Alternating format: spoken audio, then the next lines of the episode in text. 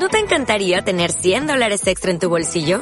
Haz que un experto bilingüe de TurboTax declare tus impuestos para el 31 de marzo y obtén 100 dólares de vuelta al instante. Porque no importa cuáles hayan sido tus logros del año pasado, TurboTax hace que cuenten.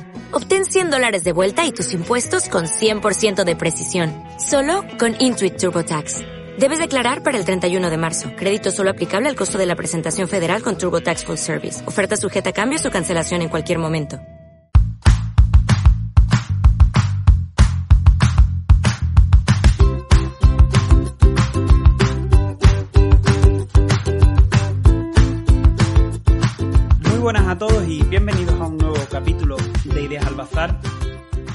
Quiero compartir cinco notas, cinco claves, cinco consejos que yo daría a todo el mundo para que pueda conseguir sus metas. Lo primero y lo más importante es que nos pongamos metas, que nos pongamos retos. Eso es lo que nos mantiene vivos, ¿no? Eso es lo que enciende la chispa de la motivación muchas veces. Y da un poco igual si son más metas a nivel profesional o metas a nivel personal, que podamos realizar una vez que salgamos de nuestra labor profesional. Pero lo cierto que todo este tipo de retos que nos vamos poniendo son los que alimentan esa chispa para poder mantenernos motivados y levantarnos cada mañana con ilusión. Así que el primer paso, mi consejo es que te pongas una meta. Eh, en este caso haré un paralelismo con el que ha sido mi último reto a nivel de entrenamiento, conseguir el muscle up en barra. Para los que no estén muy familiarizados con el mundo del entrenamiento, el muscle up consiste básicamente en un ejercicio en el que se encadena una dominada y un fondo en barra, es decir, te cuelgas de una barra y tienes que pasar a estar por encima de la barra sin realizar ninguna parada y sin asistencia. ¿Por qué hago el paralelismo? Bueno, porque mi camino hacia el up ha durado, bueno, digamos que desde que me lo tomo en serio, pues un año por ahí, y viene desde 2017. 2017, de hecho, me trae buenos recuerdos y es que fue un gran año. Entre otras experiencias, ese año me regalé el Get Together Conference, que es uno de los eventos más importantes para profesionales del fitness y la salud, y que aquel año, además, se celebraba en Ámsterdam, ¿no? Fantástica oportunidad para dedicarnos unos días de vacaciones, cinco en particular.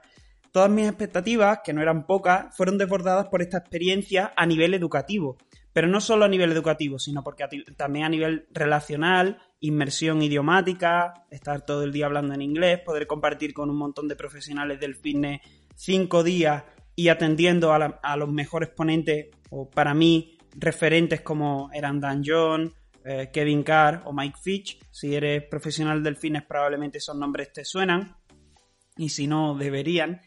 Y también contaba con el punto a favor de disfrutar de una fantástica ciudad como Ámsterdam y que tiene tanto por descubrir y, que tiene tanto de vanguardista. Bueno, es, una pasada de ciudad que recomendaría a todo el mundo visitar. Aparte de grandes recuerdos de, de Ámsterdam, me traje del Get Together Conference un montón de notas prácticas para aplicar en mi labor como entrenador personal, que al final era para lo que yo iba allí. Pero además, resulta que me traje un reto, que era hacer el muscle up y poder hacer el pino, para lo que se llama también en inglés el handstand. Suena, es que suena más cool en inglés todo, no sé por qué. Supuso un enorme cambio de chip el hecho de poder hacer prácticas con MyFitch. La gente lo conocerá porque, bueno, es uno de los entrenadores de referencia a nivel de entrenamiento con el peso corporal, que se llama también calistenia por el Animal Flow también, que son métodos de entrenamiento de flujo, de hacer movilidad. Entonces, este tipo, que es un auténtico crack, desarrolla unas progresiones que van desde lo más básico a lo más complejo. Entonces, a mí yo estaba encantado de poder verle antes de hacerlo y una vez que pude practicar o pude realizar una práctica con MyFitch, que la cual comenzó, si no recuerdo mal, con la deflexión de brazos a una mano y la sentadilla a una pierna, también llamada pistol squat, ya te cambia totalmente la mentalidad. Y nunca olvidaré la primera frase que nos dijo, una de las primeras que nos dijo en la práctica. Dijo, poned todo vuestro ego, poned vuestro ego en esa mochila maloliente, stinky eh, schoolbag, y eh, dejadla fuera de la puerta, cerrad con llave. No traeros dentro el ego. No estáis ni bien ni mal. No compararos con el resto. Estáis como estáis. Simplemente elegid vuestro nivel de la progresión completad 5 repeticiones perfectas en tempo 3-1-3-1, que básicamente es si haces una flexión de brazo, bajas en 3 segundos, paras un segundo en tensión, subes en 3 segundos, paras un segundo. Es decir, controla todo el movimiento perfecta la técnica, olvídate de ego, de si poner más kilos, menos kilos y dedícate a trabajar en tu progresión. Esto ya fue un cambio de mentalidad. Eso sería antes del almuerzo del primer día.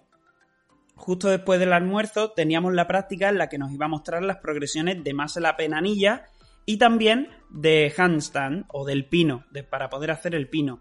Yo que durante la carrera la verdad es que deportes individuales y todo lo que tenía que ver con acrobacias no era lo que más me motivaba y probablemente no dediqué toda la atención que debería, pues tenía ciertas carencias que se hicieron muy patentes justo cuando empezamos la práctica. Yo veía que había gente, bueno, empezamos súper básico, con un fondo. Bueno, lo cierto es que aquella práctica me demostró que yo estaba bastante lejos o bastante más lejos de lo que yo me pensaba de poder hacer, por ejemplo, un más en la penanilla. Tras eso, lo que dije, pues bueno, me resulta retante, me resulta motivante, ¿por qué no orientar mi entrenamiento, que además pasaba por un bachecillo, por lo menos por un poco de meseta en cuanto a la motivación? Me voy a plantear estos dos objetivos. Y ya me vine en abril de 2017 con esa idea en la cabeza. En la cabeza. ¿Qué es lo que pasa? que mi Muscle Up eh, fue realidad en 2019, también en abril. Y eso quiere decir que probablemente no lo hice todo lo bien que lo podría hacer, ya que yo tenía una dominada lastrada de unos 20 kilos, es decir, mi peso corporal más 20 kilos de disco, y tenía unos 5 o 6 fondos con 20 kilos, es decir, yo podía hacer 4 dominadas con 20 kilos de lastre, 4 o 5 fondos con 20 kilos de lastre, y no era capaz de hacer la transición, no era capaz de unir la dominada con el fondo, porque sobre todo por un motivo de desventaja mecánica, llega un momento en el que tú empiezas a traccionar, tienes que cambiar y por la posición de las manos, por la fuerza que somos capaces de ejercer con el dorsal eh, y con todo prácticamente en esa parte, pues hay que trabajarlo. ¿Qué es lo que hice? Empecé a realizar entrenamientos sobre todo basados en dominadas lastradas, fondos más pesados aún, pero no trabajaba realmente eficiente. Por eso quiero compartir a partir de ahora cinco cosas que yo ahora mismo cambiaría de forma radical a la hora de afrontar este reto. ¿Qué es lo que me retrasó a mí en el camino de mi Muscle Up y que se puede aplicar a cualquier reto? El primero fue no focalizarme. Eh, y es que el que mucho abarca poco aprieta, nos lo hemos dicho un millón de veces. Por sencillo que parezca, y por muchas veces que nos lo repitamos, este es un error que al menos yo termino cayendo constantemente. A mí no me gustan las excusas, pero lo cierto es que mi personalidad y mi afición por los diferentes tipos de entrenamiento y deporte me complican la tarea de ser específico en mi rutina.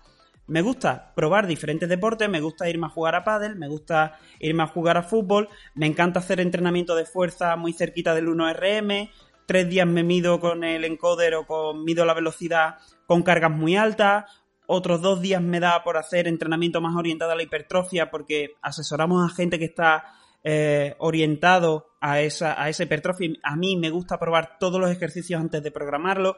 No entiendo cómo puede haber entrenadores que programen algo que no saben cómo se siente en el cuerpo. Pero bueno, cuestiones profesionales aparte, lo cierto es que tocar, querer ciento volando, al final no me permitía ese pájaro en mano que yo quería, que era el muscle up y el pino sobre todo el muscle up, porque el pino lo empecé a practicar más tarde y la verdad es que el, proceso fue bastante más corto. El segundo punto fue no trabajar mis puntos débiles. ¿Qué es lo que hacemos los humanos? Normalmente nos encanta esa satisfacción, esa carga de dopamina de cuando realizamos algo, marcamos tarea o al menos realizamos, nos centramos en nuestras fortalezas. Me pasaba eso, yo ya tenía unas dominadas lastradas que me gustaban, pues, ¿por qué no seguir haciendo lo mismo? El problema es que no podemos conseguir resultados diferentes haciendo siempre lo mismo. Y creo que los humanos tendemos de forma natural a seguir haciendo lo mismo cuando queremos resultados diferentes. Y aquí un paréntesis. Si no quieres cambiar nada en tu vida y estás perfectamente de acuerdo con ello, perfecto, no cambies nada. Pero si quieres cambiar algo, mm, yo en particular en este caso no estaba cambiando mi forma de enfocarlo. Normalmente nos cuesta mucho centrarnos en trabajar los puntos débiles, se siente mal. En este caso mi punto débil era la transición. Ya mencioné antes que sobre todo se debía a un problema de fuerza de agarre, es decir, a mí se me giraban las muñecas hacia debajo y siempre tendía a terminar haciendo una dominada, mientras que para hacer el muscle es muy importante que se haga una especie de falso agarre o de agarre falso en el que tú tienes que colocar las muñecas por encima de la barra, en las anillas también. ¿Qué es lo que pasa con esto? Pues que genera callo, que genera incomodidad y que duele un poquito las muñecas al principio al hacerlo y generan también bastantes agujetas, bueno, genera eh, cierto daño articular y hay que darle eh, al cuerpo, hay que darle tiempo para que se adapte. En cuanto empecé a trabajar estos puntos débiles, la fuerza del dorsal, sobre todo en ese rango de movimiento, y cuando empecé a trabajar sobre todo los excéntricos y los isométricos, excéntricos, realizar las partes negativas de los movimientos, en este caso subir a la barra con una goma, subir arriba y hacer la bajada lo más lento posible. Llega un momento en el que vas bajando, tu pecho se acerca a la barra y cuesta muchísimo, entonces te caes. Con el tiempo te vas dando cuenta de que ganas muchísima fuerza con ese tipo de excéntricos y frenando el isométrico en mantener fuerza isométrica, fuerza de tensión, sin que haya movimiento en un punto, en el punto débil. Y eso me ayudó muchísimo. No fui nunca fan de los excéntricos y de los isométricos y hoy día los aplicaría muchísimo más igualmente. Me ayudó a aprender de esto. Tercer punto. No ver videotutoriales antes. Si quieres llegar rápido, puedes ir solo, pero si quieres llegar lejos, ve acompañado. Internet, y en especial YouTube, está plagado de gente que te acompaña en el camino. No es gente que se ha hecho un cursito, es gente que ya está donde queremos llegar. En este caso, había un montón de niños que tenían el Muscle Up antes que yo. Y sin embargo, yo había pasado meses sin mirar los trucos que esta gente te deja en videotutoriales de forma totalmente gratuita. Desestimé un, digamos, un recurso de enorme valor educativo para poder conseguir un objetivo por pensar que yo tenía algo que ellos no tenían, que era o bagaje en el entrenamiento. Al final, el problema se llamaba ego e inconsciencia. Y nos suele pasar, muchas veces no nos dejamos ayudar en nuestra vida, queremos conseguir algo y mi consejo es, probablemente en Internet, probablemente en YouTube, hay alguien que ya consiguió eso que tú te propones y que te explica cómo hacerlo. Probablemente después te venda un curso diferente o te venda un ebook pero suele, solemos dar a día de hoy muchísimo gratis antes de hacer esa venta o entrar en ese canal. Cuarta cosa que cambiaría y que creo que me retrasó en mi objetivo del Muscle Up. No respetar el descanso. Bueno, he hecho un capítulo eh, dedicado solo al descanso, a la recuperación. La importancia del sueño y la importancia del descanso entre series es muy importante, pero en este caso me centraré en hablar del descanso entre sesiones de entrenamiento. Yo soy un fan de la alta frecuencia de entrenamiento. Y para los que no sean muy aficionados al mundo del entrenamiento, la frecuencia de entrenamiento es las veces que tú entrenas para un objetivo, las veces que tú das un estímulo y un estrés al cuerpo en un rango de tiempo, en un periodo de tiempo determinado, normalmente una semana. Si se dice que entrenas con frecuencia 2, yo entrenaba dos veces en semana el muscle up. En este caso, yo que soy bastante fan de la alta frecuencia y digo que si quieres mejorar algo, qué mejor que hacerlo más veces repetidas y con menor volumen, en este caso meter tres o cuatro días de muscle up me estaba lastrando y es que yo llegaba a los entrenamientos y me sentía que no estaba recuperado. De hecho, había días que estaba peor que el día anterior y necesitaba gomas más fuertes para poder realizar el mismo rango de repeticiones. En cuanto cambié a dos días, mejoró muchísimo mi potencia en el movimiento, porque al final cuando tú, cuando tu objetivo es conseguir un muscle up, tu objetivo es hacer uno, no es necesario hacer 17 muscle up con una goma súper gorda y acumular un volumen innecesario. Cambiar la frecuencia, bajarla y mantener un volumen de entrenamiento bajo es súper importante para conseguir metas, sobre todo orientado a ese tipo de objetivos. Si estás empezando en el mundo del fitness, ni te preocupes por eso. Puede ser mucho más genérico, puedes utilizar cargas mucho más bajas, pero claro, es que cuando vas a hacer un muscle up y no lo tienes, eso es, un, un 1RM. Tú estás intentando hacer tu repetición máxima de ese ejercicio. En particular, yo combiné estos dos días de muscle up con otros dos días de fuerza del tren inferior. Me gustan los pliométricos, sentadilla con salto y demás. Y el resto de días empecé a meter mínimo 8.000 pasos. También hablé de, del cambio que esto ha supuesto para mí. Eh, meter 8 a 10.000 eh, pasos al día no solo a nivel físico y poco a nivel físico, pero muchísimo a nivel mental. Así que esa sería la cuarta, la cuarta clave. Resumiendo todo lo anterior, te recomendaría esto para que puedas conseguir tus objetivos. En primer lugar, ponte la meta. Ya hemos hablado de ello. Lo más importante es empezar. Si no sabes qué ponerte, ponte una meta, ¿no? Eh, cambiando esto de si no sabes qué ponerte, ponte contento, ponte una sonrisa. Pues si no sabes qué ponerte, si tienes dudas en tu vida, ponte una meta, que sea retante pero realizable. Y si no es realizable a corto plazo, divídela.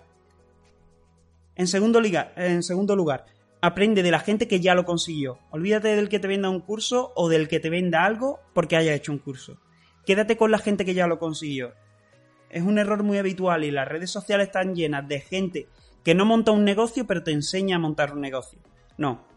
Yo prefiero aprender mucho más, mucho antes de alguien que haya montado un negocio y no de alguien que te habla mucha teoría porque se haya leído un libro y realmente no tiene ni eso, ni pajolera. Tercer consejo, déjale con la puerta y hazlo simple. No se trata de hacer más o menos que nadie. No estás ni bien ni mal, estás como estás. Y seguro que hay un punto en el que puedes empezar y mejorar cada día. Empieza sencillo, empieza por la mínima dosis efectiva y deja siempre suficiente energía en el tanque como para volver el día siguiente lleno de energía, con las pilas recargadas y con la motivación a tope. Cuarto consejo. Variedad. La variedad es fundamental para desarrollar un hábito de entrenamiento. La ecuación es sencilla. Si me divierto, repito. Y si repito un hábito adecuado, tengo resultado. No hay más. Si antes hemos hablado de la mínima dosis efectiva necesaria, es la repetición y el descanso lo que se va a encargar del resto, de esos resultados. Si tienes un reto muy específico, programa los días que vas a dedicar precisamente a ese reto y márcalos en rojo. El resto de días puedes hacer cosas diferentes. Yo ya comenté que hacía un día de piernas, otro día de andar, pero creo que será mucho más fácil que consigas ese objetivo marcado en rojo si el resto de días te divierte. Haces entrenamientos que te diviertan. Me da igual si te vas a bailar salsa, bachata, zumba, si te gusta, bueno, igual clases de body pump y eso no lo metería porque tiene una fatiga. Pero haz algo divertido, haz algo que te ayude a relacionarte con gente. Ese es mi consejo. Yo creo que eso te va a poner más cerca porque te va a convertir en una persona más feliz. El último, descansa lo suficiente. Lo suficiente. Esa magnitud, ¿no? Que también queda y tan difícil es de medir. ¿Qué es lo suficiente? Pues ni mucho ni poco, cero grados como diría uno de mis maestros de historia, y por eso era de historia y no de, y no de física, y es cierto, no decía eso, ni frío ni calor, cero grados. Lo suficiente es que probablemente aseguremos esas 7 a 9 horas diarias y después que hagamos un ensayo-error en cuanto a volumen de entrenamiento, tiempo de recuperación entre series y tiempo de recuperación entre sesiones de entrenamiento. Lo que yo recomendaría empezar, mínimo si haces un ejercicio súper exigente, mínimo 3 minutos, máximo 5 minutos de descanso entre series. Si estás entrenando por un nivel de fitness general, normalmente en super serie y descansando 45 segundos a un minuto eh, entre ejercicios y encadenando ejercicios de diferente patrón de movimiento, un ejercicio de empuje con un ejercicio de tren inferior, después un ejercicio de tracción y un ejercicio, por ejemplo, de core, con 45 segundos a un minuto y la gente que está con nosotros sabe que nosotros programamos ese tipo de super series constantemente porque son a nivel de tiempo más eficientes y al final todo se resume en la ecuación de antes basado en cuatro palabras.